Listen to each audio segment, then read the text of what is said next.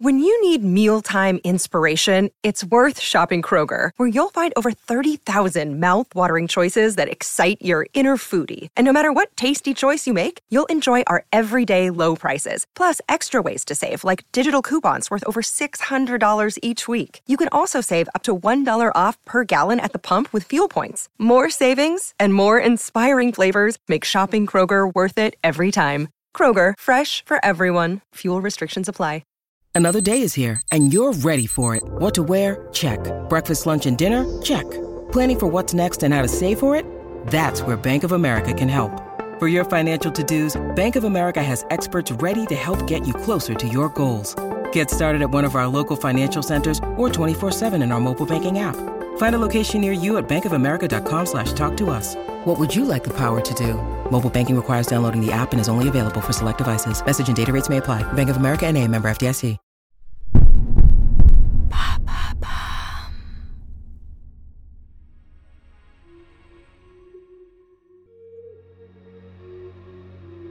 Bonjour à vous, ici Andrea, bienvenue dans True Story.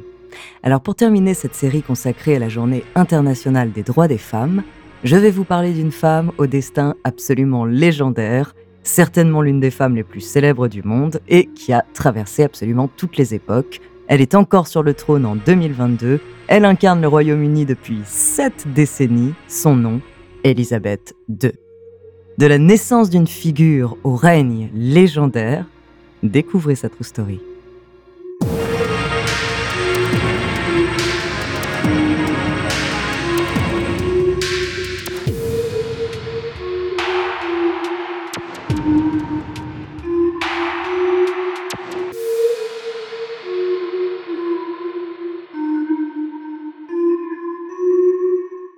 Mais avant de commencer à vous raconter cette histoire extraordinaire, laissez-moi vous présenter notre partenaire.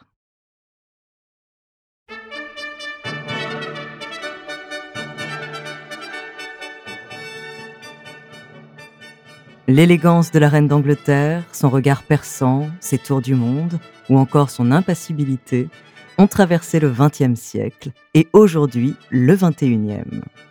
Celle que l'on a l'impression de ne jamais voir vieillir fêtera ses 96 ans en avril 2022 et célébrera ses 70 ans de règne, le jubilé de platine, en juin. Elle, qui n'était pas destinée à monter sur le trône, est devenue la monarque qui a régné le plus longtemps sur le Royaume-Uni et sur les pays du Commonwealth. Joie, drame, évolution de la société britannique, elle a tout vécu.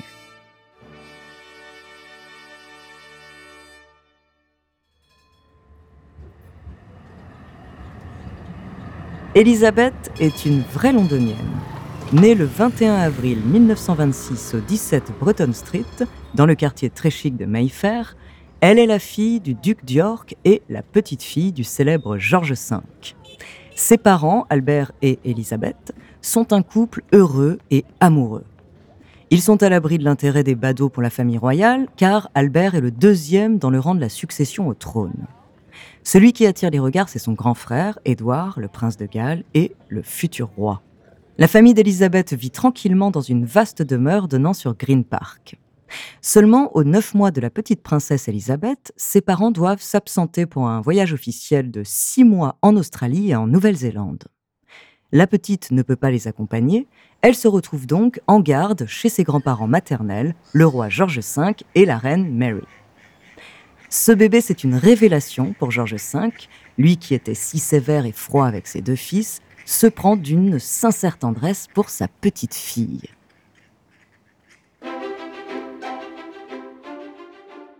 En 1930, alors qu'Elisabeth a 4 ans, ses parents accueillent une deuxième fille, Margaret Rose. George V aurait préféré avoir un garçon, toujours prioritaire dans l'ordre de succession, parce que son fils Édouard vit une vie libre et hors de contrôle. Aucun mariage à l'horizon et une liaison au grand jour avec une femme mariée américaine. Pour George V, qui désespère de trouver son héritier, c'est sa petite fille préférée qui pourrait avoir un destin royal. En attendant, la princesse Elisabeth vit avec légèreté et douceur au rythme de ses week-ends à Royal Lodge, de ses vacances de Pâques à Windsor chez ses grands-parents, de ses séjours à Balmoral en Écosse pour la chasse et de ses Noëls dans la résidence royale de Sandringham. C'est auprès de son grand-père toujours qu'elle se découvre une passion pour les chevaux et l'équitation. La petite Lily Bess, comme tout le monde la surnomme, monte son poney Peggy et devient une cavalière parfaite.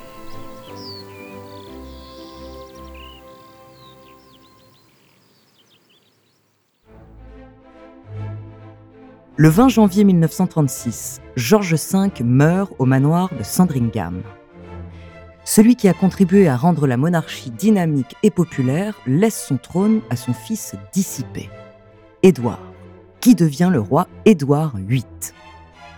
Élisabeth est alors deuxième dans l'ordre de succession et c'est une possibilité qui se rapproche plus encore puisque quelques mois plus tard, en décembre 1936, Édouard VIII abdique. Il souhaite épouser Wallis Simpson, doublement divorcée, et cela engendre une crise constitutionnelle insurmontable. C'est alors Albert, le père d'Élisabeth, qui devient roi sous le nom de George VI.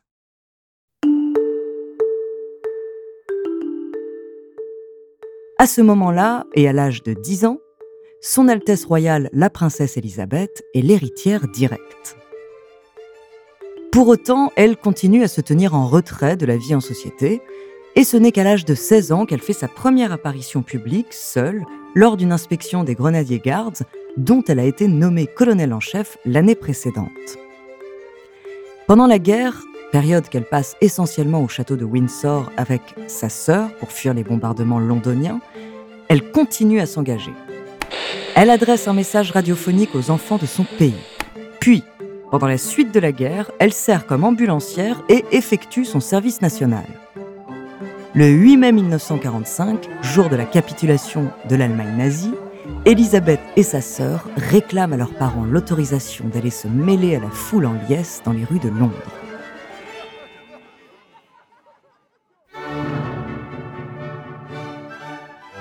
Dans le même temps, Elisabeth a fait une rencontre un jeune lieutenant, le prince Philippe de Grèce.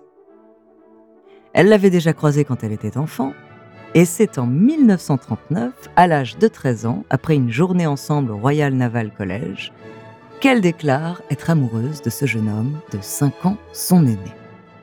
Le coup de foudre est réciproque. Elisabeth sait que Philippe sera son futur mari. Mais cette relation ne plaît pas à tous. Philippe est étranger, issu d'une branche cadette de la maison royale de Grèce et ne dispose d'aucune fortune. Élisabeth est déterminée et Philippe résolu. C'est finalement le 9 juillet 1947 que leurs fiançailles sont annoncées.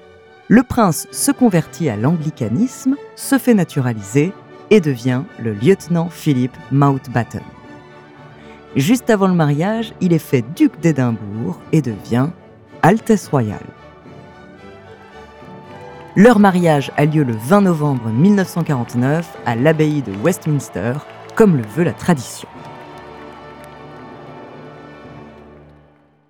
At Evernorth Health Services, we believe costs shouldn't get in the way of life-changing care, and we're doing everything in our power to make it possible. Behavioral health solutions that also keep your projections at their best? It's possible.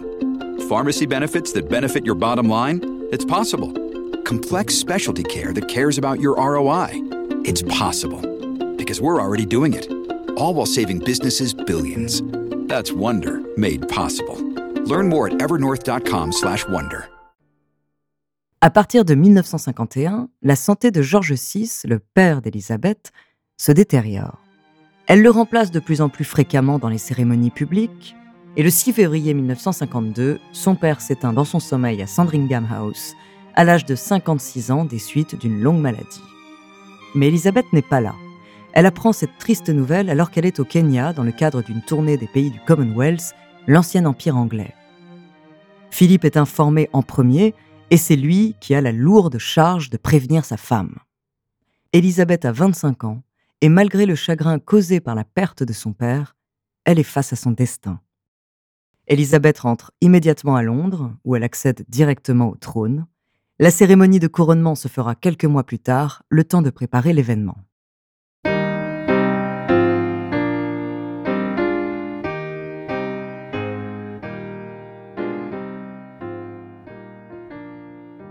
Le 2 juin 1953, le couronnement de la reine Élisabeth II est absolument incroyable. Pour la première fois et contre l'avis du Premier ministre Winston Churchill, l'événement est retransmis à la télévision. L'engouement est tel que le jour de la cérémonie, les Britanniques se rassemblent comme ils peuvent pour suivre la retransmission en direct pendant près de 12 heures.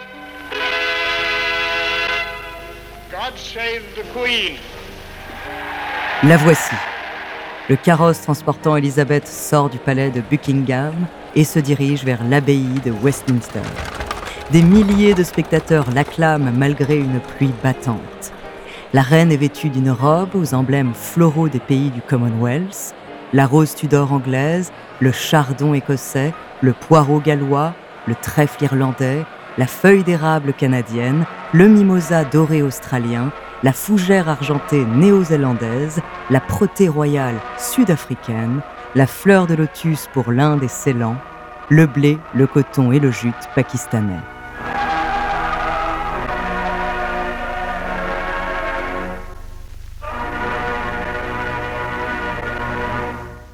C'est un royaume épuisé par la guerre que la nouvelle reine récupère. Mais les années 50 marquent aussi le retour d'une relative prospérité. Le couronnement d'une nouvelle reine, jeune, dynamique et entrepreneuse, est attendu avec espoir par le peuple britannique.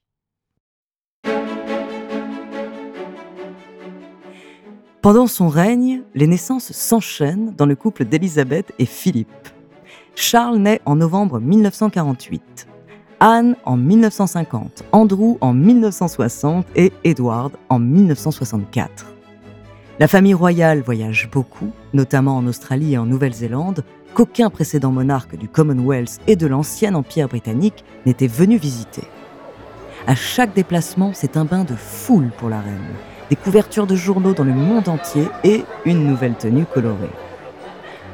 En dehors de ces déplacements, la famille royale reproduit à l'identique les traditions de la jeunesse d'Élisabeth, Balmoral, Windsor et Sandringham. Hormis ces traditionnelles allocutions de Noël, la reine Élisabeth ne s'adresse pas directement à ses sujets. Sauf en ce mois de février 1991, c'est la guerre du Golfe et l'opération Tempête du désert débute. Élisabeth diffuse alors un discours dans lequel elle appelle son peuple à s'unir et à prier pour un succès rapide dans l'espoir d'une paix juste et durable.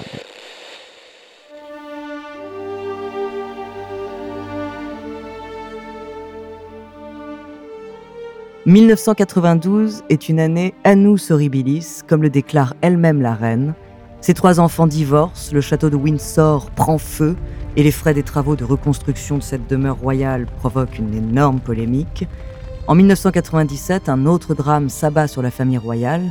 C'est évidemment la disparition de Lady Di, l'ex-épouse de Charles, dans un accident de voiture fatal dans le tunnel du pont de l'Alma à Paris le 31 août. Le peuple anglais est en deuil, la princesse Diana était dans tous les cœurs, et la reine ne réagit pas comme ses sujets l'auraient souhaité. Une chose surtout hérisse le peuple.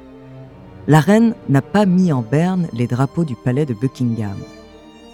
Pressée par l'opinion, Elisabeth II accepte de prononcer une allocution télévisée à la veille des funérailles de Diana, dans laquelle elle reconnaît l'admiration qu'elle vouait à celle-ci. So what I say to you now, as your queen and as a grandmother, I say from my heart.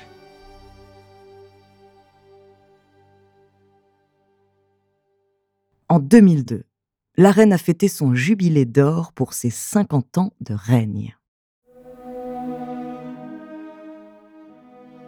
La foule est encore et toujours au rendez-vous et la presse débordée.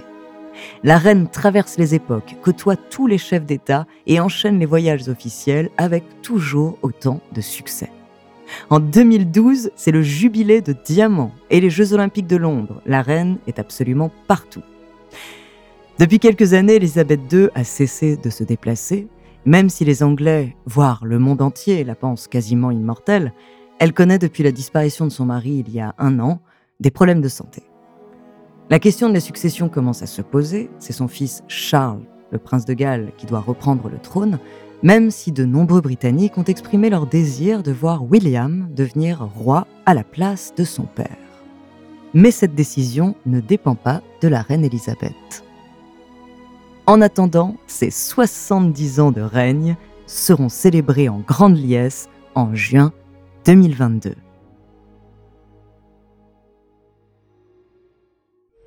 Merci d'avoir écouté cet épisode de True Story. La semaine prochaine, en cette période d'élection présidentielle, je vous parlerai d'une grande figure française qui a marqué l'histoire de la Ve République. En attendant, n'hésitez pas à nous faire part d'histoires que vous aimeriez entendre en vous abonnant à Amazon Music ou bien sur votre plateforme d'écoute préférée, ou alors via la page Instagram ou Twitter de Bababam. Nous nous ferons un plaisir de les découvrir.